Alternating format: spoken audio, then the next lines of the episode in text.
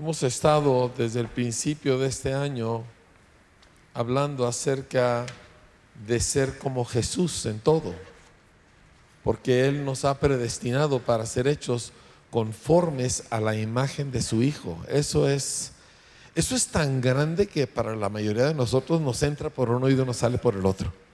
No porque no lo entendemos, no porque es algo malo, es porque se nos hace como que, no, yo no, pues sí.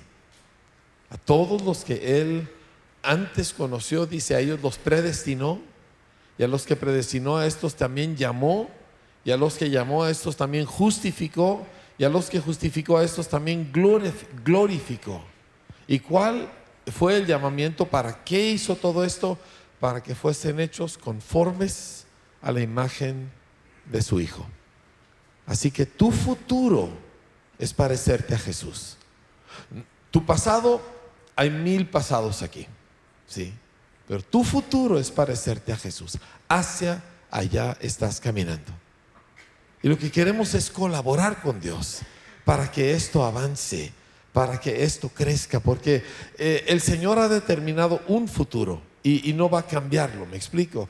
Y, la única opción es o aceptar este futuro o rechazar este futuro. Y quienes lo rechazan, pues vivirán eternamente en la oscuridad.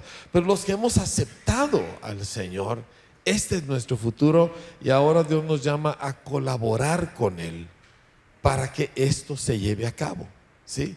Esto no significa como luego dice la gente, tengo que poner mi granito de arena. No, no es eso. Es Dios está haciendo algo y yo no lo resisto. Yo no me opongo. Yo colaboro con Él porque creo en Él, porque quiero lo que Él quiere. Y esto es de lo que se trata caminar en Cristo Jesús. ¿Está bien? Entonces ese es tu futuro y por eso queremos nosotros ser como Jesús en todo porque Él así lo ha destinado para nosotros y porque no solamente es posible, es nuestro destino. Punto. ¿Sí? Tú no te vas a ir al cielo como estás ahorita. ¿Estás captando? Tú no vas a entrar a la eternidad como te encuentras ahora mismo. El carácter y con sus deficiencias que tú y yo batallamos, ese no va a entrar a la eternidad. Va a ser cambiado. Y entre más es cambiado aquí, mayor recompensa tendremos en la eternidad. Así que no queremos esperarnos a que Dios nos borre y luego empiece en, cero en el cielo. Aquí queremos colaborar con Dios porque esta carne, esta naturaleza carnal, este pasado no entrará en los propósitos eternos de Dios. Pero tú y yo sí. Así que en este caminar tú vas a ser profundamente cambiado. ¿Y cuántos necesitan, cuántos necesitamos ser profundamente cambiados? ¿Sí? Ahora, si tú piensas que no necesitas ser profundamente cambiado, pues estás en un lugar un poquito complicado porque, porque ni siquiera te das cuenta de tu necesidad. ¿Me explico? Si tú dices, es que yo estoy bien, yo tengo la razón, etcétera, entonces estás en un lugar todavía más difícil porque Dios todavía tiene que llevarte a un lugar donde pues la palabra es arrepentimiento, que es un cambio de entender, un cambio de pensamiento. Pero si tú ya te das cuenta, yo necesito cambios profundos en esto y en esto, entonces tú puedes y vas a colaborar con el Señor. Y el resultado es que no vas a ser siempre como ahorita eres. ¿Sí? Gloria a Dios.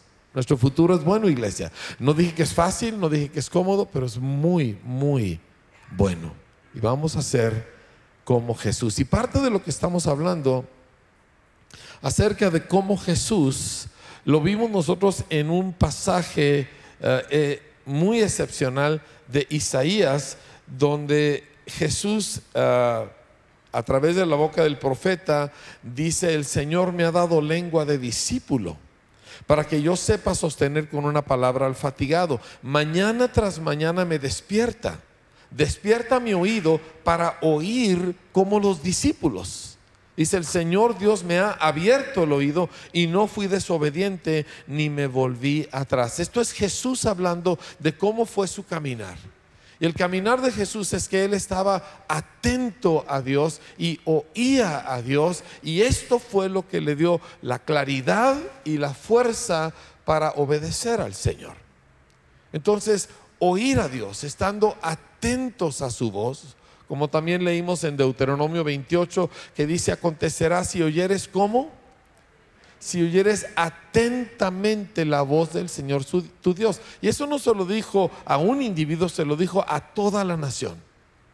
Acontecerá que si oyeres atentamente la voz del Señor tu Dios, entonces dice, todas estas cosas te van a acontecer y, y da una lista maravillosa de cosas buenas.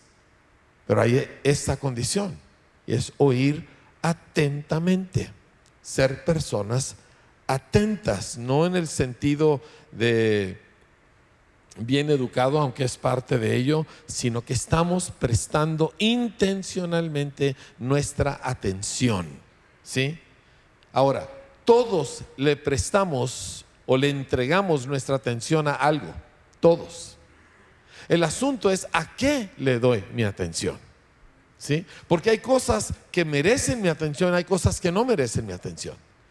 Hay cosas que es muy importante estarle atento, hay cosas a las que no deberíamos estarle atento. Pero todos estamos atentos a algo.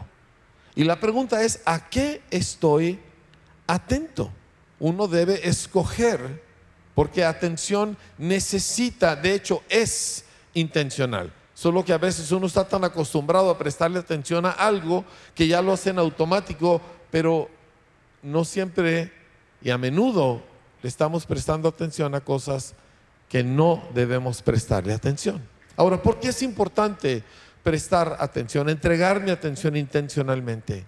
Porque tú le otorgas valor a aquello a lo que le prestas tu atención. Tú estás diciendo, esto es importante. Esto es digno. Tú honras a aquello o a aquel a quien le das tu atención. Y al mismo tiempo deshonras o minimizas el valor de aquello o aquel a quien no le das tu atención. Así que prestar atención o dar atención no es solamente un asunto de un buen hábito, es un juicio sobre la cosa o persona que tienes delante de ti.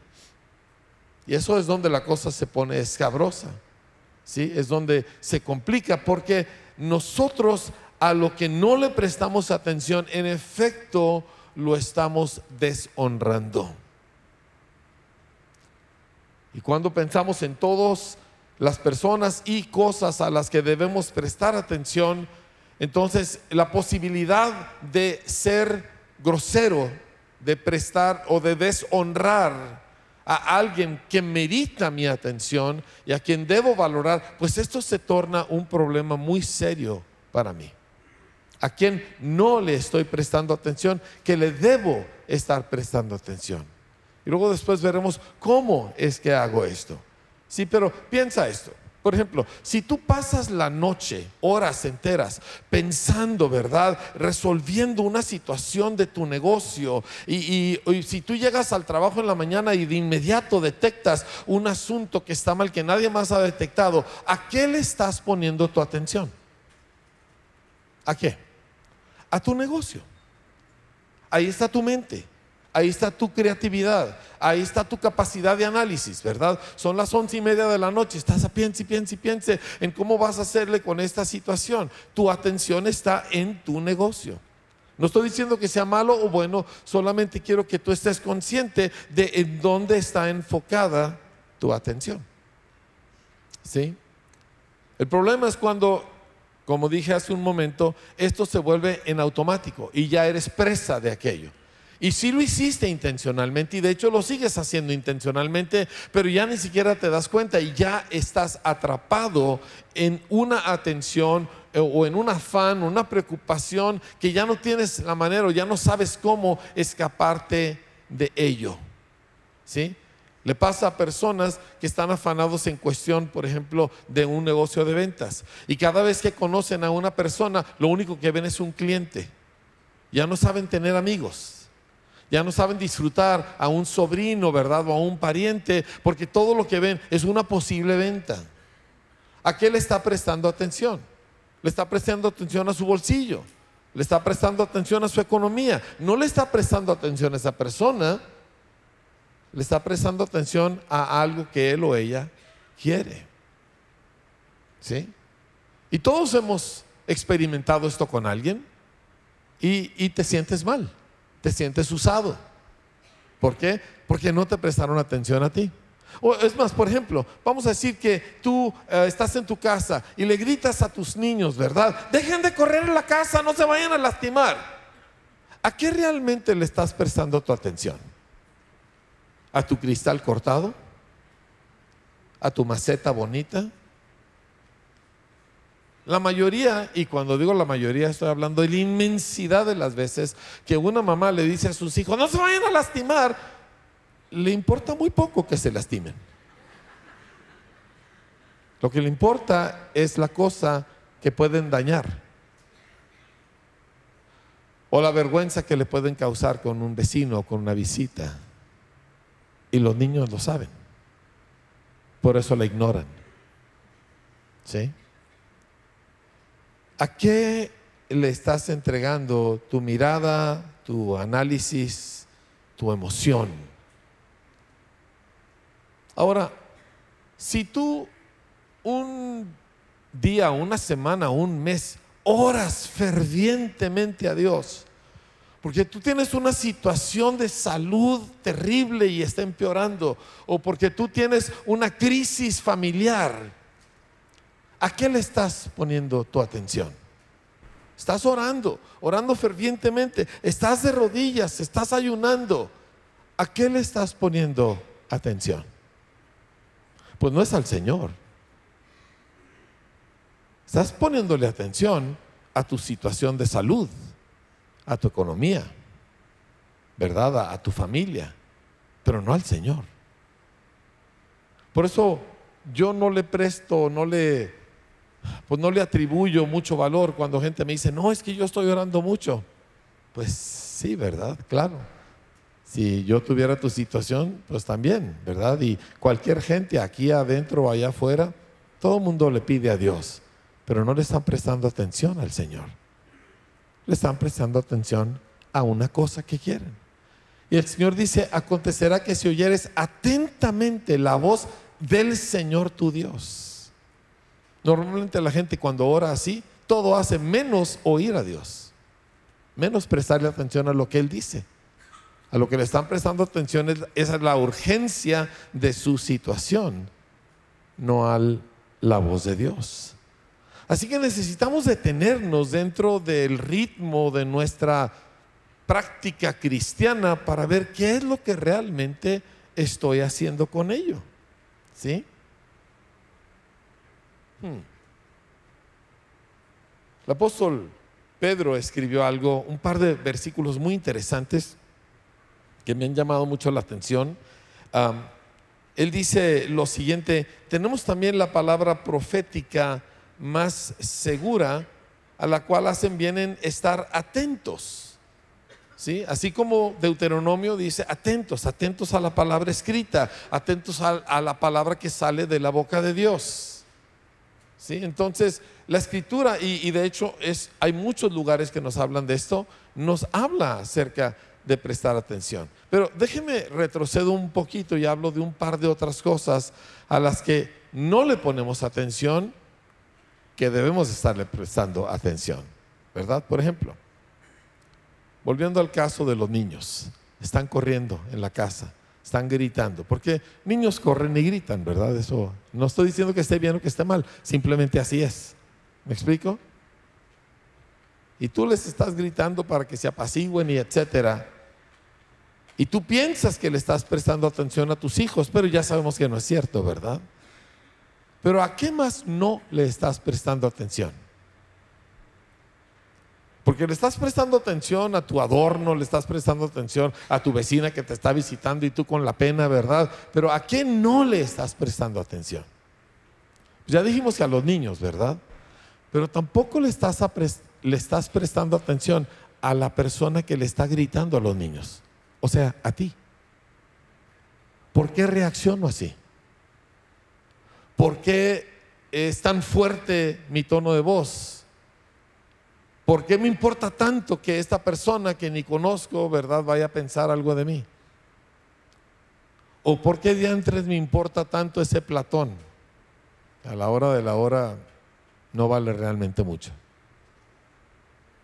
Y normalmente los seres humanos no nos detenemos para voltear a vernos a nosotros, para considerarnos a nosotros mismos. ¿Por qué hago esto? ¿Por qué pienso así? ¿Por qué reacciono así? La semana pasada estaba yo en Chihuahua y iba en una avenida muy saturada de tráfico y llegamos a un semáforo. Llegué a un semáforo. Y los coches delante de mí estaban llenando toda la intersección. Entonces yo pues me detuve porque yo dije no me quiero quedar parado. Cuando se cambia el semáforo a rojo, yo no quiero quedar a, a media calle, ¿verdad? Entonces, y atrás de mí venía una señora y empezó a pitarme y a hacer toda clase de ademanes, pero, pero brava la señora, ¿verdad? más que brava, como que súper desesperada. Y, y yo volteé y le digo, señora, o sea, tratando de enseñarle, no se puede avanzar, no puedo brincarme por encima de los otros coches. Y ella seguía pitando y haciendo de ruido. Y claro, el semáforo se puso rojo, ¿verdad? Y, yo, por la presión de la señora, pues había avanzado un poquito, pero como que la mitad de mi coche estaba pasado de la línea donde uno se debe tener, ¿verdad? Pero, pero yo dije, no voy a pasar. Y en eso los coches del lado izquierdo empiezan a pasar y algunos daban vuelta a la izquierda. Y aunque yo estaba un poco salido, realmente no les estorbaba, ¿sí? Porque la calle es ancha. Y pasa un señor y me recuerda a toda mi parentela, ¿sí? Pero bravísimo el hombre, bendito sea Dios que él también tenía prisa, ¿verdad? Si no ahí me se para y me, me fusila. Pero me dijo horrores con gritos y palabras y me impactó tanto, o sea, la, verdad es que no me ofendí porque dije, qué enojado está. Tanto la señora de atrás como este que viene enfrente. Porque, digo, lo que yo hice, vamos a decir, estuvo mal que estuviera fuera, ¿verdad? Un par de metros, pero, pero no le estaba estorbando, no era para tanto. Dije, este señor viene muy enojado y pues yo fui, eh, pues, un objeto conveniente para deshogar su ira. ¿Me explico? Pero la mayoría de las personas cuando hacemos eso, no nos detenemos a preguntarnos por qué maldije a esa persona que ni conozco ni me hizo realmente nada. ¿Por qué estoy haciendo esto? ¿Por qué estoy actuando así? Y se entiende de un muchachito de 11 años que quizá no reflexione, pero, pero de un adulto ¿Y qué tanto de la vida lo vivimos haciendo cosas y nunca deteniéndonos para preguntar, ¿por qué estoy actuando así? ¿Por qué le doy importancia a esto? ¿Por qué me obsesiono con aquello? ¿Por qué hago lo que hago? O sea, el, Señor le escribe a su pueblo en varias ocasiones, por ejemplo en Ageo, y dice, considera bien tus caminos. O sea, detente y piensa, ¿por qué hice esto? ¿Y qué resultados tiene? ¿Y qué me motiva? O sea, te tienes que prestar atención a ti mismo. Y, esa reflexión obviamente no es cómoda, pero ¿cómo es provechosa si la haces delante de del Señor. ¿Sí? Hay, unos salmos, hay un salmo en particular donde el salmista está hablando de todo lo que él tenía de reacciones para con gente mala que le iba bien. Yo sé que eso no pasa aquí, ¿verdad? ¿Sí? pero estaba en un reclamo y por qué, y viven a sus anchas y sus hijos heredan y los nietos también, y yo aquí buscando a Dios y me estoy muriendo, ¿verdad? Y está así, y llega un momento donde él dice, hasta que entrando en el santuario de Dios, dice, se me abrieron los ojos, dice, comprendí. Pero para poder él llegar a entender tuvo que analizar cómo él estaba actuando y cuando entra en la presencia de Dios comprende y de hecho dice, yo era como una bestia. O sea, su reacción era algo completamente por debajo de lo que es un ser humano. Pero no lo entendía hasta que lo ah, se analizó delante de la presencia del Señor. Oyendo atentamente al Señor, estando atento a sí mismo. De otra forma no maduramos familia, no cambiamos, no avanzamos en la vida. Y el problema con la edad es que lo que no se resuelve con la edad se empeora. Si tú tienes un mal genio, a la medida que los años pasan y pierdes tu fuerza para frenarte, tu genio se vuelve mucho peor, a menos que lo resuelvas. ¿Sí? Los, el tiempo no resuelve nada, pero tú, conectado con Dios, te resuelve todo, pero es intencional, no sucede en automático. Ahora, Pedro, repito, nos dice, que nosotros necesitamos estar atentos. Dice, ustedes hacen bien en estar atentos a la palabra profética, dice, como a una antorcha que alumbra en lugar oscuro. Ahora piensa un momentito en este ejemplo que nos pone Pedro, porque cuando tú tienes una antorcha, tú no volteas a mirar la antorcha, porque te encandila, ¿verdad? Y te, te deja medio ciego. La antorcha es para iluminar tu camino delante de ti.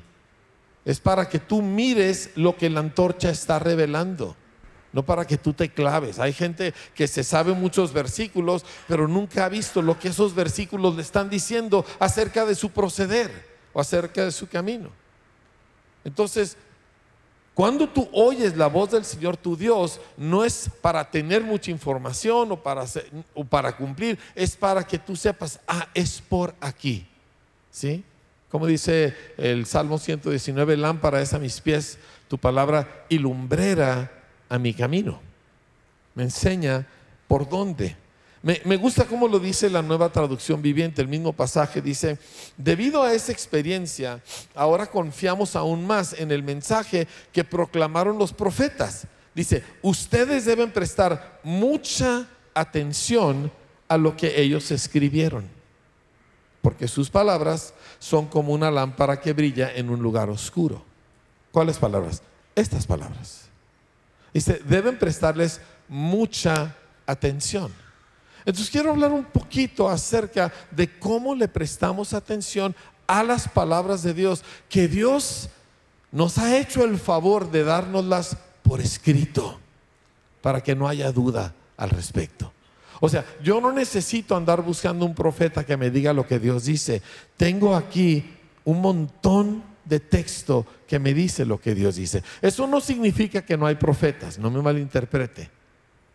Pero nosotros tenemos acceso a la palabra profética escrita, a la cual dice debemos prestar mucha atención.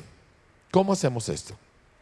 Bueno, le quiero dar unas recomendaciones sencillas. Si usted está tomando apuntes, lo cual siempre recomiendo que haga, anótelas.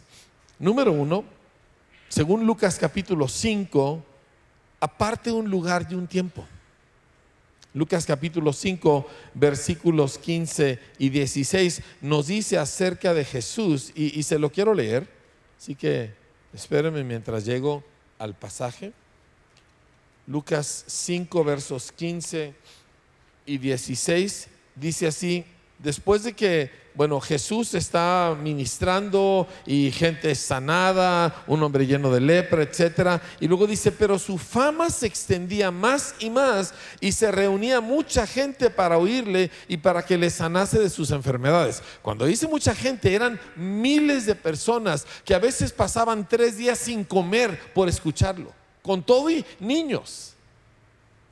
O sea, lo que pasaba en la vida de Jesús era tan extraordinario que la gente estaba completamente absorta, ¿verdad? Y su ministerio era un exitazo, era una cosa impresionante. Nunca se había visto nada como ese. Dice, pero él se apartaba a lugares desiertos y oraba. O sea, se salía de su actividad y era una actividad de Dios. Era el ministerio al que Dios lo había enviado. Él estaba haciendo exactamente lo que debía hacer, pero tenía lugares a donde él se iba para estar a solas con Dios. Así que designa un lugar en tu vida, en tu casa, en tu automóvil si es necesario, ¿sí? Yo tengo amigos aquí en la congregación que su casa no tenía puertas interiores, entonces él se salía a la cochera, se metía en su coche y cerraba la puerta, porque eso es lo que dice la Biblia. Y ese era su lugar. ¿Me explico? Entonces tú apartas un lugar. Puede ser tu sala, puede ser tu cocina, puede ser algún lugar en tu recámara, puede ser que lo que sea. Y un tiempo. Ahora, a lo largo de los evangelios nos dice que Jesús se levantaba muy de mañana y se iba a lugares desiertos a orar. También nos dice que a veces después de haber ministrado a una multitud, despachaba a la multitud, despachaba a los discípulos y luego él se iba al monte a orar. Pero nosotros vemos como Jesús siempre buscaba tiempos a diario para él estar enfocado en el Señor solo.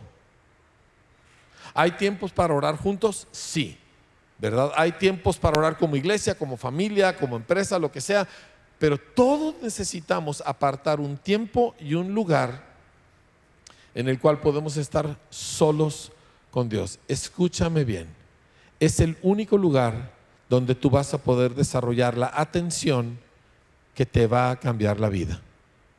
Si no tienes esta disciplina, todo lo demás que haces como cristiano se vuelve básicamente inefectivo, no produce resultados. Tú vienes a un congreso, tú vienes a una reunión, a ti ministran, te, te oran por ti mil, mil predicadores ungidos y no te va a servir. De verdad, no te va a cambiar sin esta disciplina elemental. La necesitas desarrollar empieza, yo empecé con un folletito que se llamaba Siete Minutos con Dios.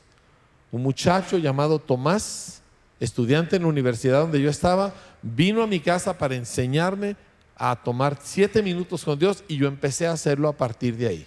¿sí? Y esa disciplina donde tú te enfocas en el Señor, y tengo noticias para ti, y el Señor se enfoca en ti, es vital. Es lo que hace la diferencia de si tú vas a triunfar en la vida en Cristo o no. Nada puede reemplazar eso. Nada puede tomar el lugar de esa conexión que tú y Dios tienen a solas. Muy bien. Y si yo paro aquí y tú te vas con eso y lo empiezas a practicar, este será el mejor mensaje que yo he dado en una década. Porque de eso depende toda tu vida. No puedo sobreenfatizarlo. Haz lo que tengas que hacer, elimina lo que tengas que eliminar, pero aparte ese lugar y ese tiempo a diario. Ahora dices, ay, tuve una situación, se me enfermó mi niño, tuve que salir de madrugada, no tuve tiempo para orar. Dios no te está llevando una cuenta y, no es como un profe, ¿verdad?, que, que está marcando la asistencia, pero se debe convertir en un hábito que tú sostienes el resto de tu vida. Ahora, segundo, sé fiel a ese momento de tu día, porque es el momento de tu día. Ahora dices, yo, yo, por ejemplo, miren, mi, mi hijo mayor, eh, es decir, el segundo, Enrique, él no es gente de madrugada, él es nocturno, siempre fue nocturno, desde chiquito. Los acostábamos, Titi y yo, a las 8 de la noche, ocho y media, y él a las once y media estaba parado de cabeza en su cama. Siempre ha sido así. Sus tiempos con Dios tienden a ser en la noche. Es más, hemos escuchado testimonios de vecinos de él que lo vieron el sábado en la noche, ¿verdad? A las 2 de la mañana, ya más bien del domingo en la mañana, buscando a Dios, ¿verdad? Y eso los impactó y afectó las vidas de ellos. O sea, él es nocturno. Si tu tiempo es nocturno, está bien, sé nocturno, no pasa nada. Y si tu tiempo es de madrugada, gloria a Dios, ¿verdad? De madrugada es muy bueno y, de nocturno es muy bueno porque no hay bancos abiertos, no hay tiendas abiertas, no hay nada que hacer a esas horas de la madrugada o de la noche. Entonces, si eres nocturno, nocturno, si eres madrugador, madrugador, pero aparta tu tiempo y séle fiel. ¿sí? El, um, profeta Isaías escribe en un pasaje eh, precioso en Isaías 26, dice, con mi alma te he deseado en las noches, dice, y en tanto que me dure el espíritu, madrugaré para buscarte. El rey David en el Salmo 63 escribió, dijo, de madrugada te buscaré. ¿Sí? Pero también habló de las veladas de la noche. Y Daniel oraba a Dios tres veces al día. Otro de los salmos, el Salmo 55, dice de tarde, de mañana y de noche. Así que hay gente que logra apartar dos o tres tiempos durante el día para estar con el Señor. Magnífico. Si haces uno, si haces dos, si haces tres, los que puedas hacer, pero séle fiel. Esto es una disciplina.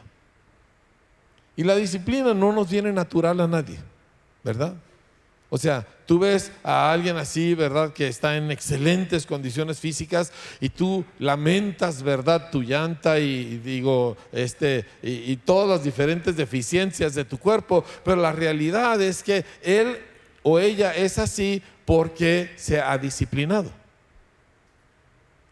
Y digo, dices, es que su genética, ah, ah, no es la genética ¿Sí? Es que tengo la tiroide alterada. Ah, tampoco es la tiroide, ¿verdad? Es que yo tengo un metabolismo lento.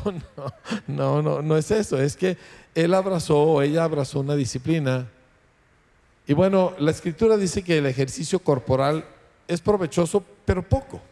No es malo, pero es poco su provecho. Pero el ejercicio espiritual es debido a muerte.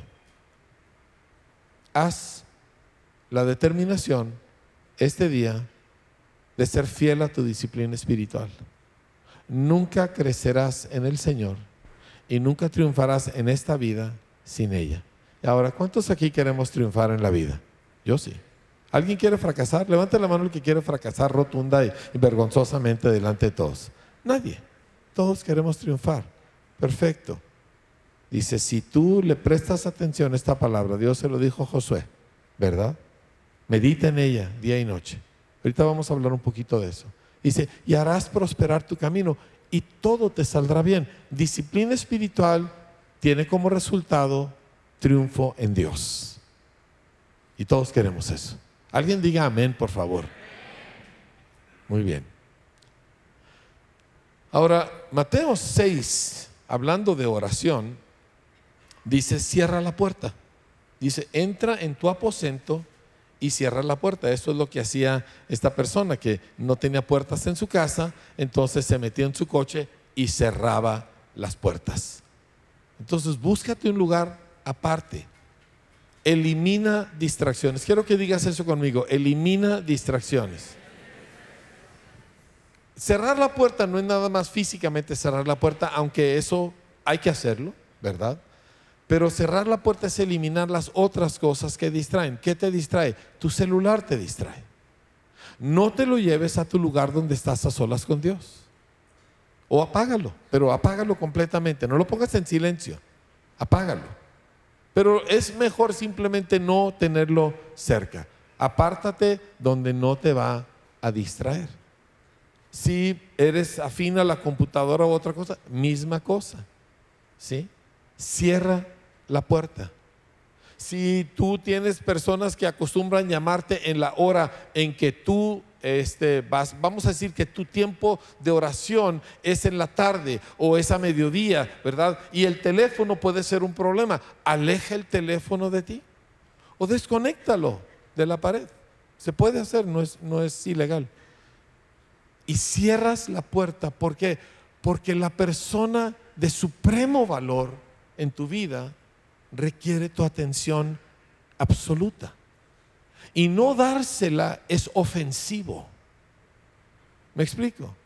O sea, si tú estás eh, tratando de leer la Biblia y escuchar a Dios, ay, pero te, sonó ahí el, eh, una, ¿cómo les llaman? Un aviso, ¿verdad? En tu teléfono y, y le prestas tantita atención y luego vuelves con el Señor. Eso ofende. ¿Me ofendo yo si me lo haces? Pregúntenle a mi esposa y a mis hijos. Le digo, apague esa cosa. Soy más importante yo, escúchame. Usted no hace eso. En su mente lo hace, ¿verdad? Quizá no lo dice, pero yo le digo, ¿sabes qué? Es que me están hablando. Pues es que es más importante el que te está hablando aquí. ¿Sí o no? Ahora, no puedo tampoco ser muy severo porque yo también la riego, ¿verdad? No le digo que no. Pero el punto es de que esto se torna una prioridad. Quita las distracciones. Si van a ser siete minutos, dale los siete minutos íntegros al Señor. Honralo por esos siete minutos. Pero no se los des a medias. Porque yo creo que Dios prefiere siete minutos íntegros que dos horas siempre interrumpidas. ¿No es cierto? Ok. Otra de las cosas que es importante aquí es que tengas algo con que apuntar. Ten un cuaderno y yo recomiendo que tengas un cuaderno que usas exclusivamente para tu tiempo con Dios. ¿Sí? Ahora, si eres tecnológico y tienes un aparato, eh, una computadora, algo, bueno, apágale todo lo que te pueda avisar de algo, ¿verdad?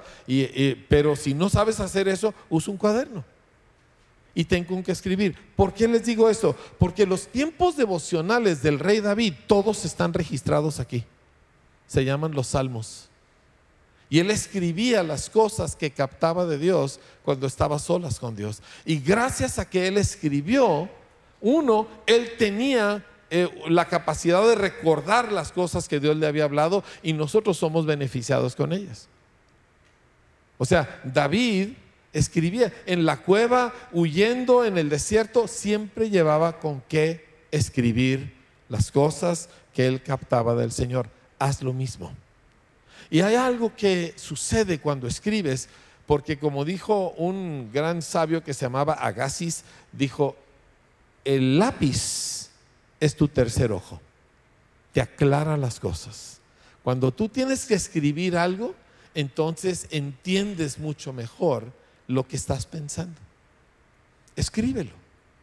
¿Sí? Y a lo mejor vas a tachar cosas y borrar cosas, yo lo hago, pero vas a escribir algo y, vas a captar mejor lo que Dios te está diciendo. De hecho, en Deuteronomio 17, Dios le da una orden a los futuros reyes de Israel y les dice, cada uno de ustedes se va a sentar y va a escribir a puño y letra con su propia mano una copia de este libro de la ley.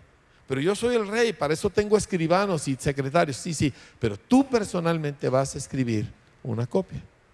Porque escribir nos ayuda a prestar atención nos hace ser atentos. Yo por eso les animo siempre a tener, tomar apuntes aquí. No a que escribas todo, pero un pensamiento, una palabra clave, un versículo y lo anotas y tu atención está muchísimo más perfilada que si no lo haces. Dices, al cabo después lo vuelvo a escuchar en YouTube. No es lo mismo. No es lo mismo que prestar atención y tomar apuntes. ¿Quieres crecer? Escribe. ¿Quieres prestar atención? Escribe. Cuando yo voy a platicar con alguien, yo recuerdo esto, por ejemplo, yo tendría, no sé, unos 25 años, y hice una cita con el hermano Víctor, y me acuerdo, eh, la hice el lunes, viajamos mi hermano y yo hasta la frontera, que en aquel entonces eran ocho horas, y la cita era para el día siguiente y voy a su casa, me recibe y empezamos a platicar y le dije, ¿le ofende si tomo apuntes? No me dijo, al contrario. Y las cinco horas que estuve con él, yo escribí de las cosas que me estaba diciendo. ¿Quieres prestar atención? Anota lo que estás oyendo. Ahora, si no lo haces, es muy poco lo que retienes se calcula que las personas retienen menos del 10% de lo que oímos. Pero si escribes, aumenta considerablemente, al triple, al cuádruple, lo que vas a retener. Entonces, anota. Si eres estudiante, estás en la escuela, toma apuntes, haz preguntas. Fíjense, se los quiero mostrar porque estamos hablando de ser como Jesús en todo. Y la Biblia nos dice esto acerca del Señor. Y les quiero leer un par de versículos al respecto de esto. ¿sí? Dice Primera de Pedro 3:12. Me encanta. Dice, porque los ojos del Señor están sobre los justos y sus oídos atentos a sus oraciones. O sea, cuando tú oras, sobre todo cuando estás orando por algo que es urgente, fuerte. Imagínate Dios aquí, ¿verdad? En Face. ¿Te imaginas? O sea, Señor, y el Señor está acá checando, ¿verdad? Su correo electrónico.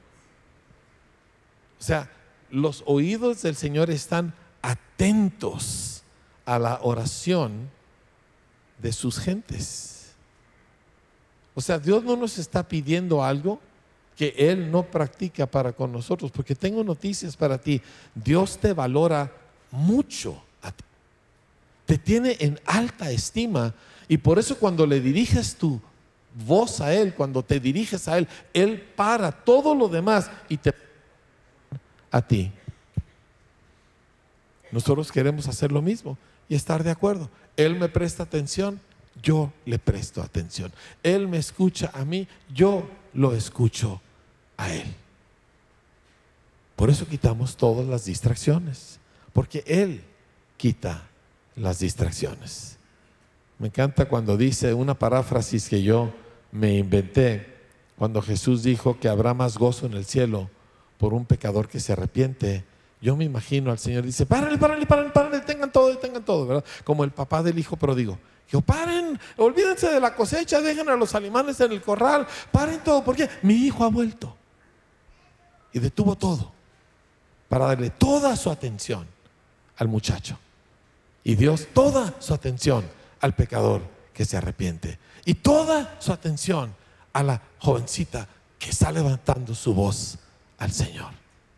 Dios honra a la gente, Dios nos honra a nosotros. Y nosotros queremos honrarlo también a Él. Ahora,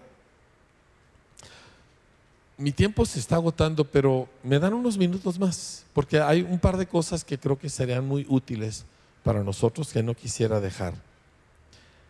En Jeremías capítulo 9 dice así dijo el Señor, no se alabe el sabio en su sabiduría, ni en su valentía se alabe el valiente, ni el rico se alabe en sus riquezas, pero alábese en esto el que se hubiere de alabar, dice, en entenderme y en conocerme. Se lo repito mas alábese en esto el que se hubiere de alabar, en entenderme y conocerme, que yo soy el Señor que hago misericordia, juicio y justicia en la tierra, porque estas cosas quiero. Pero son dos cosas que tú estás buscando cuando tú le prestas atención al Señor. Quieres entender al Señor y quieres conocer al Señor. Entendimiento es clave. No es leer y ya leí y ya, ok, ah, inclusive ya lo memoricé y memorizar Biblia es muy bueno. Pero dice, necesitas luchar hasta entenderme. Y ahí lo que haces, por ejemplo, yo estaba pensando en un ejemplo esta mañana, en el Evangelio de Lucas, no, no lo tienes que buscar ahorita, pero son las dos escenas del arcángel Gabriel. Una es con Zacarías, el papá de Juan, y otra es con María, la mamá de Jesús. Y los dos le respondieron a simple vista de la misma manera, ¿verdad? El ángel le dice a Zacarías, tu mujer va a concebir. Y él dice, ¿en qué conoceré esto? Y se molestó el ángel y lo dejó mudo como por nueve, diez meses. ¿Sí? Y luego va con la jovencita María y le dice, ¿verdad? Tú vas a concebir y le dice, ¿cómo será esto? Parece que le dio la misma respuesta y, su, y la respuesta del ángel fue completamente diferente. Entonces ahí tú te detienes y ver, a ver, a ver, a ver. ¿Cuál es la diferencia? Y Señor, estoy leyendo aquí que a Zacarías le fue mal y a, María le fue bien y, a mí me parece igual y, y lo vuelves a leer. Y lo piensas y lo examinas a ver qué está aquí, qué está allá y lo vuelves a pensar hasta que entiendes. Y en ese entendimiento conoces el camino del Señor, conoces sus caminos conoces lo que a Él le importa y ahora ya sabes por dónde tú ir. Y a lo mejor tú estás pensando, pastor, ¿y cuál fue la diferencia? Estudialo. Está en Lucas capítulo 1 y ahí está todo, ahí están las dos escenas. Estudialo tú, medítalo tú. Y ore, dile, Señor, ¿por qué con ella así? ¿Por qué con él asá? Y, y, y, y explícame porque quiero entender tu camino. ¿Sí?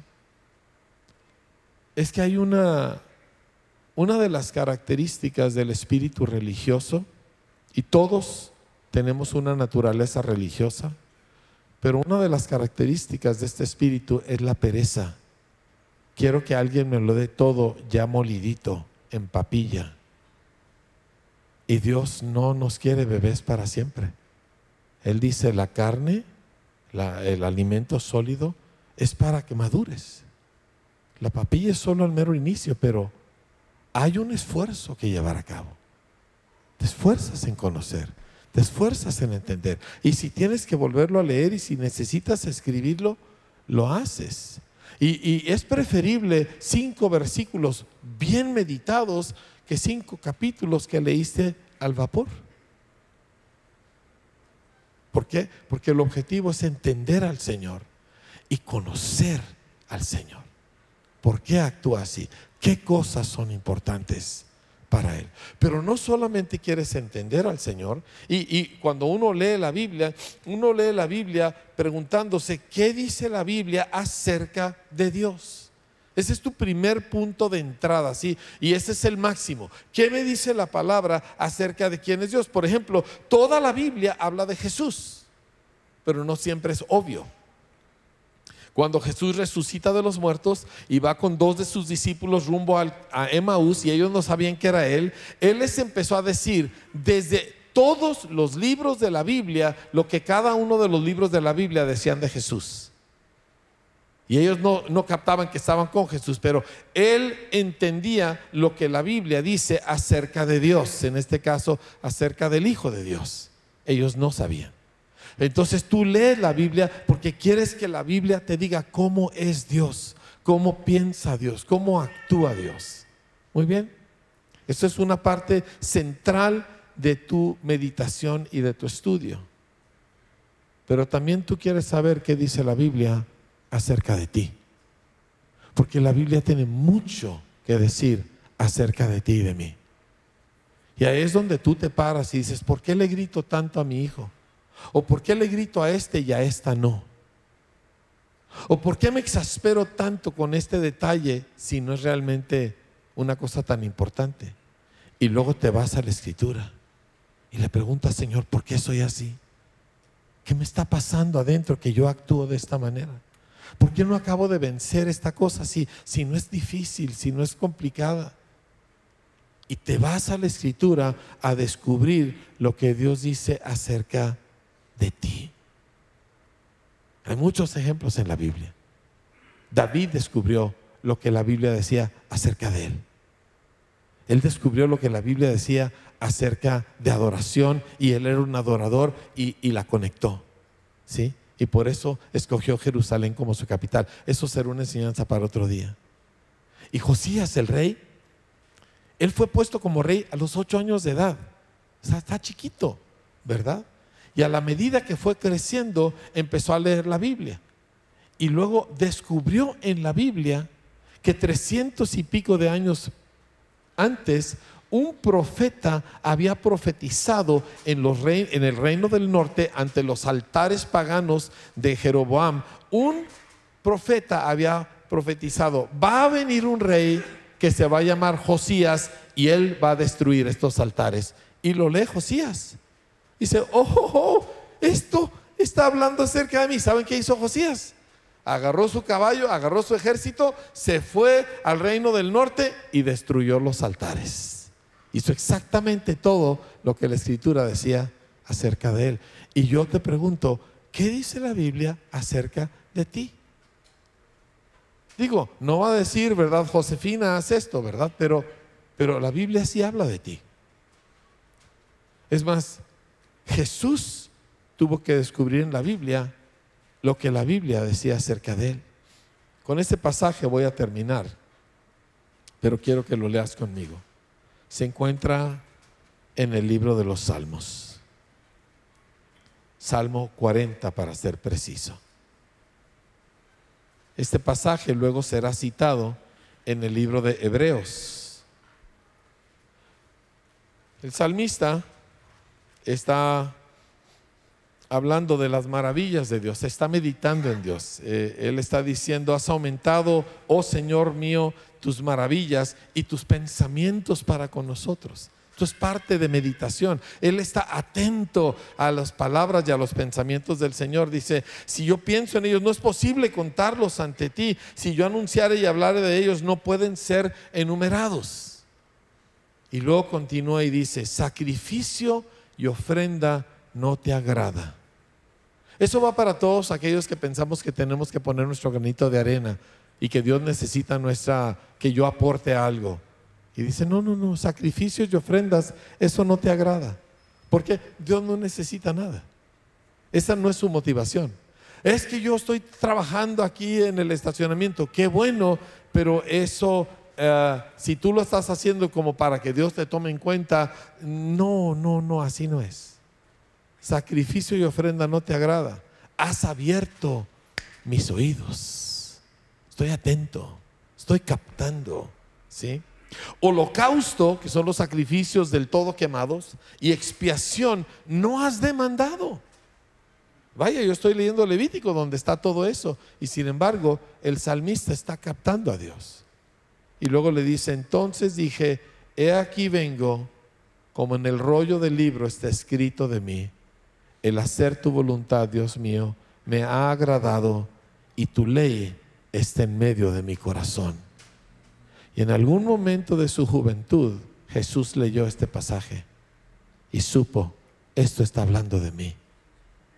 Yo no vengo a hacer un montón de rituales, yo vengo a obedecer la voluntad del Padre. Como en el rollo del libro está escrito acerca de mí. ¿Entiendes? Y leyó en Isaías donde decía, he aquí la Virgen concebirá. Dice, mi mamá, mi papá me han platicado que, que, yo no fui concebido de mi papá, que yo fui concebido del Espíritu Santo y me lo han dicho, yo nunca lo entendía, pero, pero aquí está, eso está hablando de mí. Y un día, antes de los 12 años de edad, el niño, que era especial y diferente, pero era niño de todos modos, se dio cuenta, yo soy esa persona con razón esto y con razón lo otro. Y descubrió lo que en el rollo del libro estaba escrito acerca de él.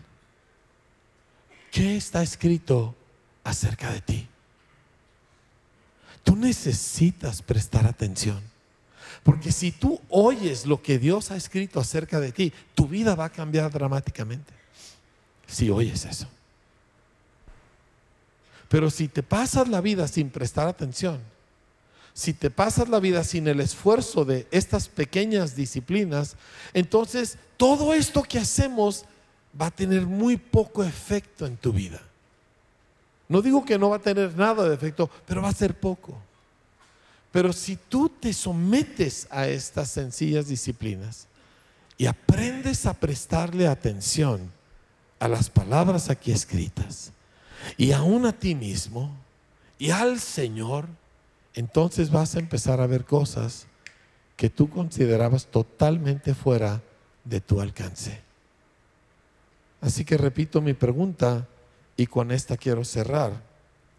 ¿Qué dice la palabra acerca de ti? Descubre eso y tú vas a entrar en la gloria de Dios como nunca te imaginaste.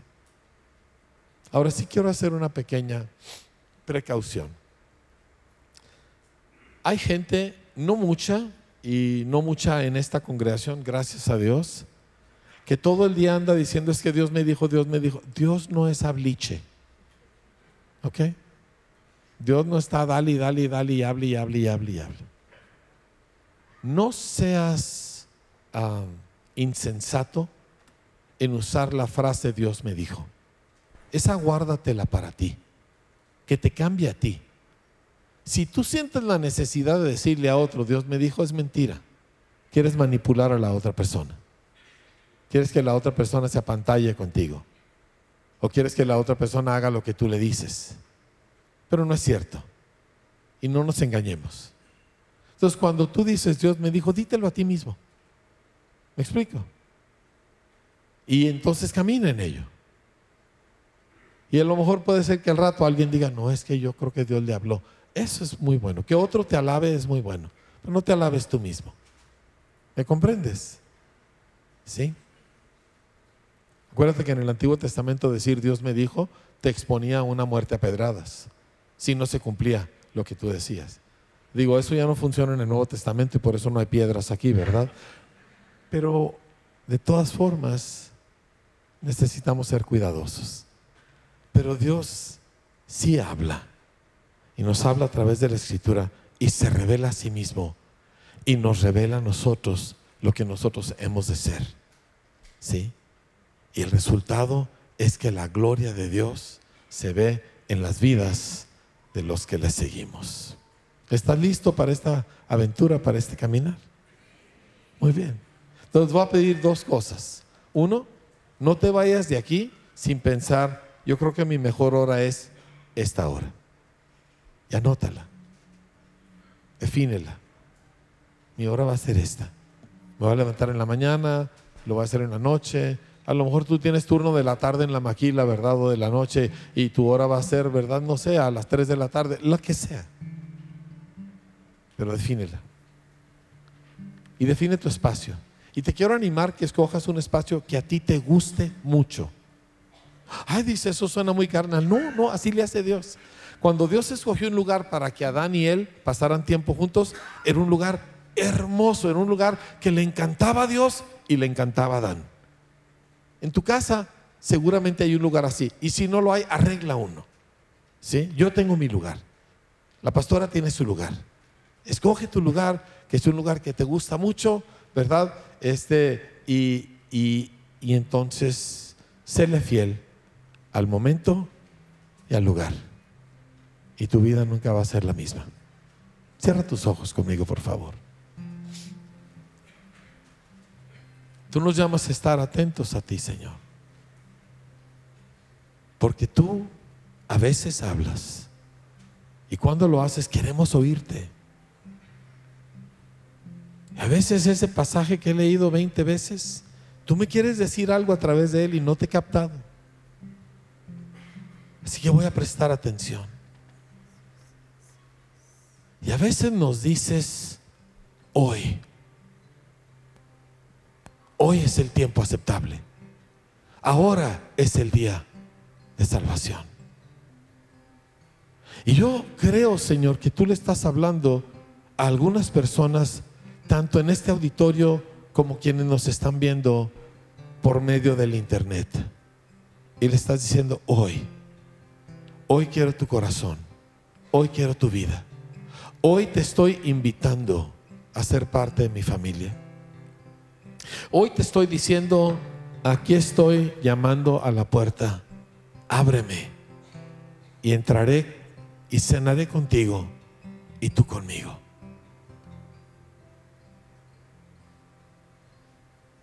Hoy el Señor está hablando a personas diciéndote, hoy es el día de salvación. Hoy es el día en que tú abres tu corazón a Cristo y lo recibes y Él viene a ser el centro de toda tu vida y el Señor de toda tu vida, tu Salvador. Y a partir de este día todo cambia.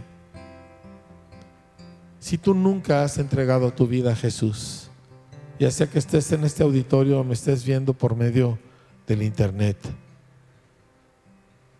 hoy es el tiempo para decirle yo, Señor, si estás en este auditorio y quieres entregarle tu vida, abrirle tu corazón a Jesús, te voy a pedir que me lo indiques, que me levantes tu mano para decirme yo, pastor, yo quiero, yo quiero rendir mi corazón a Jesús. Creo que estoy oyendo y quiero responder. Viene en alto tu mano. Dices, me da pena, no te dé. Es lo mejor que puedes hacer en tu vida. ¿Sí? Veo su mano, caballero. Dios le bendiga. Bien hecho. Y veo su mano acá atrás. Señorita, Dios le bendiga. Y veo su mano también, jovencita. Pueden bajar sus manos. Habrá alguien más. Nunca has entregado tu vida a Jesús. Crees en Dios, le pides a Dios, pero ya nos dimos cuenta que eso no es lo mismo que oír a Dios y responderle al Señor. Si hay alguna otra persona que quiere hoy recibir a Jesús, veo su mano ahí atrás, caballero. Bien hecho. Sí. En línea, si tú estás ahí, pues yo no puedo verte a ti, pero el Señor te ve. Y ahí usted se encuentra, ustedes personas que levantaron su mano y ustedes que están en línea, quiero que hagamos una oración. Es una oración de todo corazón. Así que cierre conmigo sus ojos, olvídese de todo lo que le rodea y dígale, Señor Jesús. Iglesia, acompáñenos en voz alta, ¿sí? Señor Jesús, te necesito. Hoy he oído tu voz que me llama, que me invita. Y hoy respondo, Señor. Te abro mi corazón para que entres en mí y me llenes completamente. Y te entrego mi vida. A partir de hoy, tú eres mi Señor. Tú eres mi Salvador.